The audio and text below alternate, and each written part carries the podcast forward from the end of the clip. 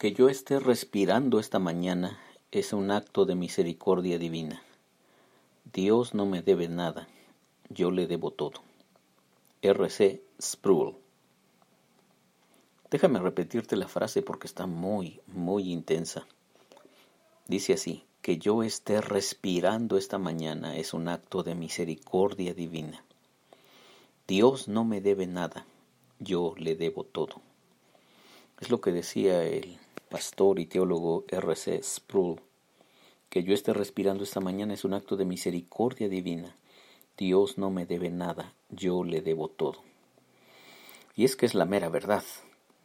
De repente consideramos que gracias a nuestro esfuerzo y a nuestra inteligencia y a nuestra tenacidad y a nuestra perseverancia hemos logrado todo lo que tenemos y todo lo que somos y la posición o el el lugar que tenemos en nuestra familia o en nuestra sociedad y que ha sido todo de nuestro esfuerzo. Y por supuesto, hemos hecho algún esfuerzo, no nada ha llegado gratis.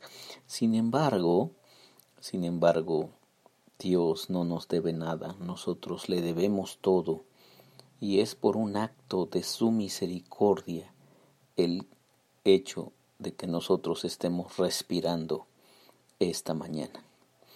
Me llamó la atención aquel cuento de esos, de ese eh, rabino judío que dijo que una mañana llegaron varios ateos, varios ateos a un lugar. Ellos estaban convencidos de que ellos podían, podían crear la vida, podían crear un hombre, un hombre nuevo, y entonces eh, pues habían sacado ya sus cálculos, teorías, y habían diseñado todo, todo el plan para hacer un hombre, un hombre nuevo, una vida nueva.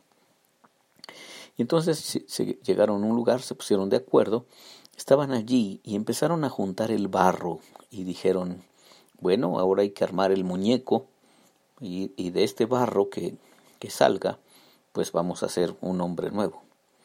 Y entonces se oyó una voz del cielo que decía, ¡Hey! Consigan su propio barro. ¡Ey! Consigan su propio barro. Claro, ¿verdad?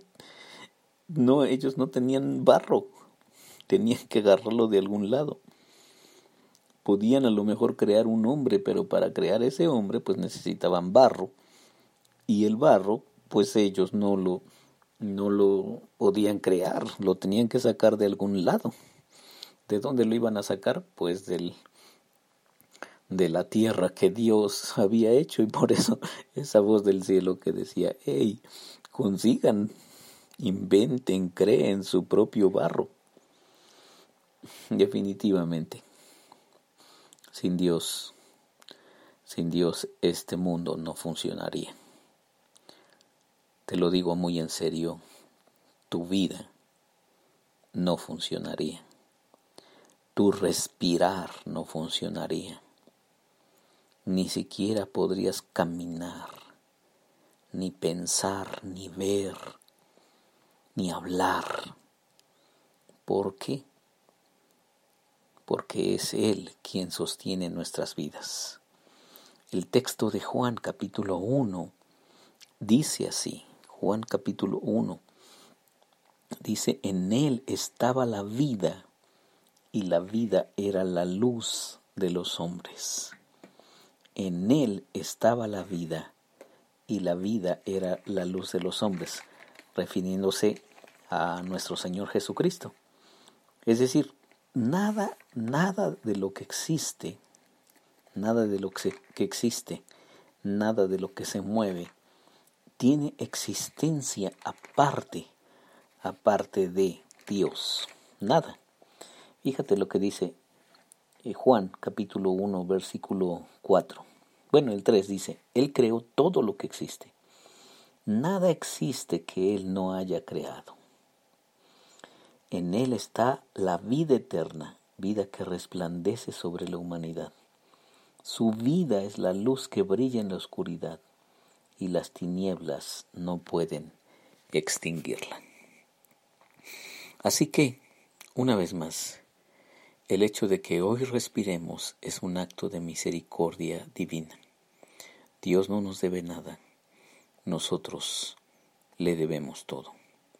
Y entonces, ¿qué es el punto? El punto central de nuestro devocional de este día es, son dos cosas. La primera, la primera es estar consciente de esa grande misericordia que Dios derrama cada día sobre ti y sobre mí. Eso nos hace totalmente bendecidos. Y por supuesto hay muchas preocupaciones que tenemos. Nos preocupa quién va a ganar las elecciones en los Estados Unidos. Nos preocupa si el dólar va a subir o, o se va a mantener. Nos preocupa si hay devaluación en este país o si la violencia se incrementa. Nos da miedo que, que haya un rebrote de, del COVID de, de, una forma tan extrema que no podamos avanzar. Nos preocupa que, que nos habían dicho que ya iba a haber vacuna para diciembre, pero parece que ahora está marzo o abril. Todas esas cosas nos preocupan. Pero si nosotros nos detenemos un momento y tan solo mira, siente tu respiración. Esa respiración es un acto misericordioso de Dios. Estamos rodeados de misericordia por donde quiera que, que volteemos nuestros ojos. Estamos rodeados de la misericordia de Dios. Y entonces como estamos rodeados de su misericordia, podemos confiar nuestras vidas a Él. Y podemos saber que, que en sus manos todo, todo va a estar bien. Esa es la primera cosa, el reconocimiento de que somos muy bendecidos por su misericordia. Y la segunda cosa, a, a lo que nos mueve la misericordia de Dios, aparte del agradecimiento, es a la, a la comprensión, a la cada vez más aguda comprensión de quién es Dios y de cómo Él está interviniendo en, nuestros, en nuestro mundo. Sí, porque Dios no, no ignora, no ignora lo que nos está pasando. Dios no está muy feliz en su cielo echándose unas cuantas carcajadas y diciendo, ay, los humanos, qué bueno que les está pasando todo esto que les está pasando. No. Lo que la Biblia nos dice acerca de Dios es que Él está interviniendo en nuestro mundo y Él está acercándose a nosotros constantemente. ¿Cómo? Con su misericordia. Entonces, nosotros podemos acercarnos a Él. El autor de Hebreos dice, acércate confiadamente al trono de su gracia para recibir oportuno socorro. De tal forma que si eh, hemos sido asediados y, y quizá incluso esclavizados por todas esas preocupaciones, todas esas angustias y todas esas cosas que que nos están haciendo mucho, mucho ruido en nuestra cabeza. ¿Qué tal si nos acercamos a Dios y, y nos ponemos en sus manos y agradecemos que este momento en que estamos respirando, vuelve a sentir tu respiración. Siente cómo el oxígeno llena tus pulmones. Y ese momento es un acto de misericordia.